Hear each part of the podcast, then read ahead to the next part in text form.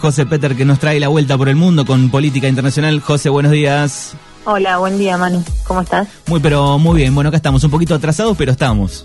Estamos, estamos. Bueno, ¿qué ha pasado en los últimos siete días? ¿Cuáles son las noticias este, más importantes? Bueno, hay una noticia que les traigo hoy que no sé si tuvo el impacto que tendría que haber tenido a mi criterio, que es la detención de Steve Bannon. Ustedes se preguntarán, bueno, ¿quién es este señor? Posiblemente algunos lo conozcan. Este señor es el gurú de la ultraderecha mundial. ¿Te acordás que veníamos hablando de las protestas a nivel mundial que se daban anti-cuarentena y algunas similitudes que había en los discursos de derecha, sobre todo? eh, y bueno, y ahora llega la noticia de la detención de este señor que, eh, bueno, lo detuvieron junto a otras personas, a tres colaboradores de él. Lo detienen en principio por eh, haberse, bueno, por, por defraudación a un montón de contribuyentes que habían aportado en una campaña que él había hecho para la construcción del famoso muro entre Estados Unidos y México. Eh, llegaron a juntar 25 millones de dólares. Eh, obviamente el nombre de él no estaba en esta campaña. eh, se llevó adelante por redes sociales. Pedían eh, aportes para la construcción del muro y la gente así sin más, bueno, aportó un montón de plata, juntaron 25 millones de dólares. 25 millones. Sí, eh, y bueno, obviamente era una gran estafa, un montón de esos fondos, eh, la mayoría en realidad de esos fondos eran desviados a pequeñas cuentas como para no llamar la atención del Estado. Bueno, la cuestión es que igualmente eh, cayeron porque todo, se, se tapó la olla y se, se supo todo lo que estaba sucediendo. Obviamente que el muro, eh, nunca, hay una parte del muro sí que se construyó, pero la construyó el gobierno de Donald Trump. Esto era como una iniciativa privada que nunca se llevó adelante. Y este personaje eh, era algo de, de, Donald Trump, ¿no? Este personaje fue el principal asesor de, de la campaña de Donald Trump. Eh, es, gracias a él básicamente llega a la presidencia. De hecho, él es eh, impulsor, por ejemplo, de la política antimigratoria de Donald Trump. Es decir, por un lado estaba este señor eh, asesorando al Estado en la política antiinmigratoria y por otro lado, eh, sin poner su nombre, no juntaba, utilizando el odio que él mismo generaba en contra de los mexicanos y la idea de construir el muro para, por otro lado, juntar aportes para la construcción de este muro. Uh -huh. eh, bueno, obviamente Donald Trump salió enseguida a, a como a lavarse las manos, a decir que hacía mucho que no tenía contacto con él eh, que bueno, que es cierto, en realidad sí, no se puede despegar porque fue su principal asesor de campaña, pero eh, él dice que bueno, que no tenía contacto reciente y que no estaba enterado de esta iniciativa eh, de financiación que no era tal, ¿no? Así lo dice Trump, pero era una estafa, sin más. Eh, pero bueno, además de la importancia que tiene este señor en la política estadounidense por haber asesorado a Trump, eh, suena mucho su nombre porque tiene implicancias en lo que es la gran política internacional, ¿no? Y es una especie de articulador de la derecha en todo el mundo. Uh -huh. Y bueno, tiene vínculos con la francesa Marine Le Pen, con los españoles de Vox, que hemos hablado también, eh, y sobre todo con el clan Bolsonaro en Brasil, que el mismo Bannon, en discursos y entrevistas, dice que uno de los principales embajadores de todas estas ideas que él promueve es eh, Bolsonaro en Brasil. Así que un poco viene viene de ahí este, la, las ideas principales que se desparraman hacia el mundo. Sí, que son, eh, en general, eh, discursos contra las instancias multilaterales, esto de en contra del orden mundial, en contra de la globalización.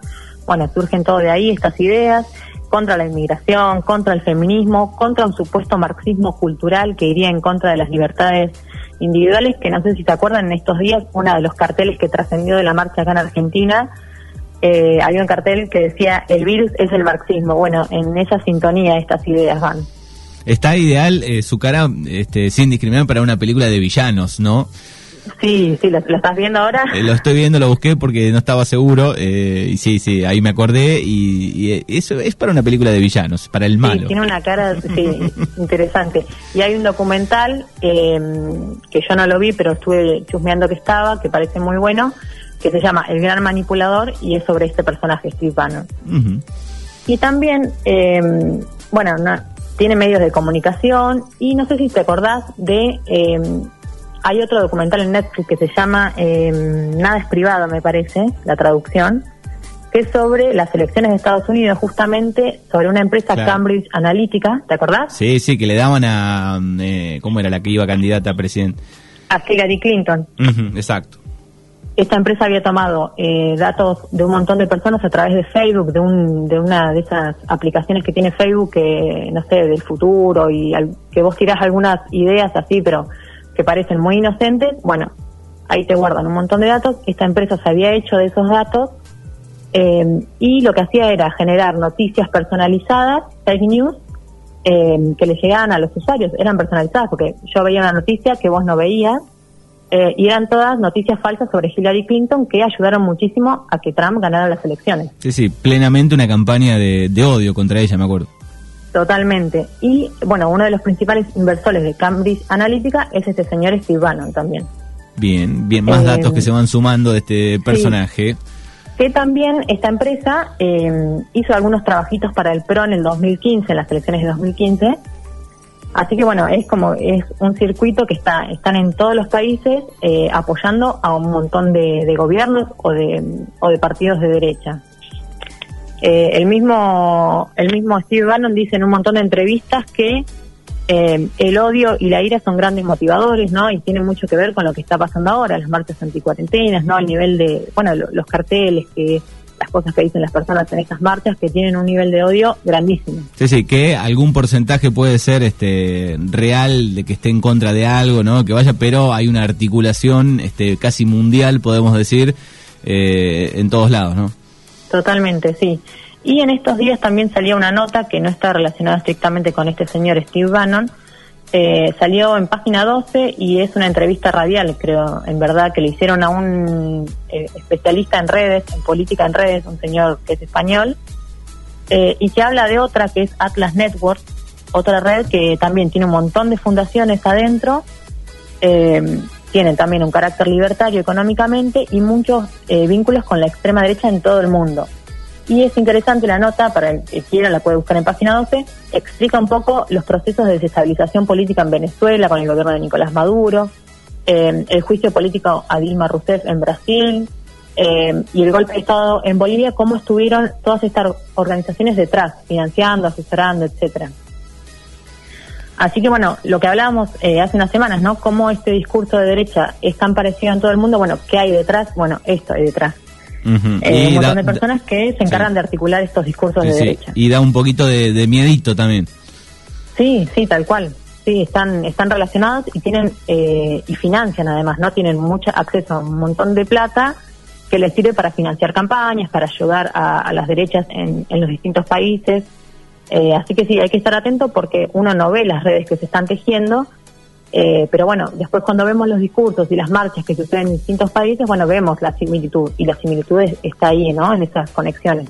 Sí, sí, que apoyan o que incluso que el trasfondo de esto, bueno, ni siquiera se asemeja a, un partido político en un país, ¿no? En cada país. No, no, tal cual, va más allá. Eh, tiene que ver con eso, esas, esas cuestiones puntuales, en contra de la globalización, del orden mundial que ellos llaman. Eh, son muy tradicionalistas, muy conservadores eh, en contra del feminismo, en contra de la inmigración. Eh, bueno, y de ahí se desata un poco todo lo que lo lleva a la detención este señor, que es, todo el odio que, generó para la construcción de este muro que llevó a cabo en una estafa al final. Bueno, muy bien, la historia este, de Steve Bannon, este, un, gran peligroso creo yo para el, para el mundo, el villano. Eh, ¿Qué más ha sucedido en el mundo? Bueno, y después dos noticias más sobre justamente los principales alumnos de Steve Bannon, que Estados Unidos y Brasil. Eh, la de Estados Unidos tiene que ver con que, bueno, sigue, de hecho, nunca paró la brutalidad policial, sobre todo con las personas afroamericanas. Eh, en estos días trascendió otro caso de brutalidad policial en Estados Unidos. Es un, eh, un policía que le dispara por la espalda a un afroamericano en Wisconsin, un estado.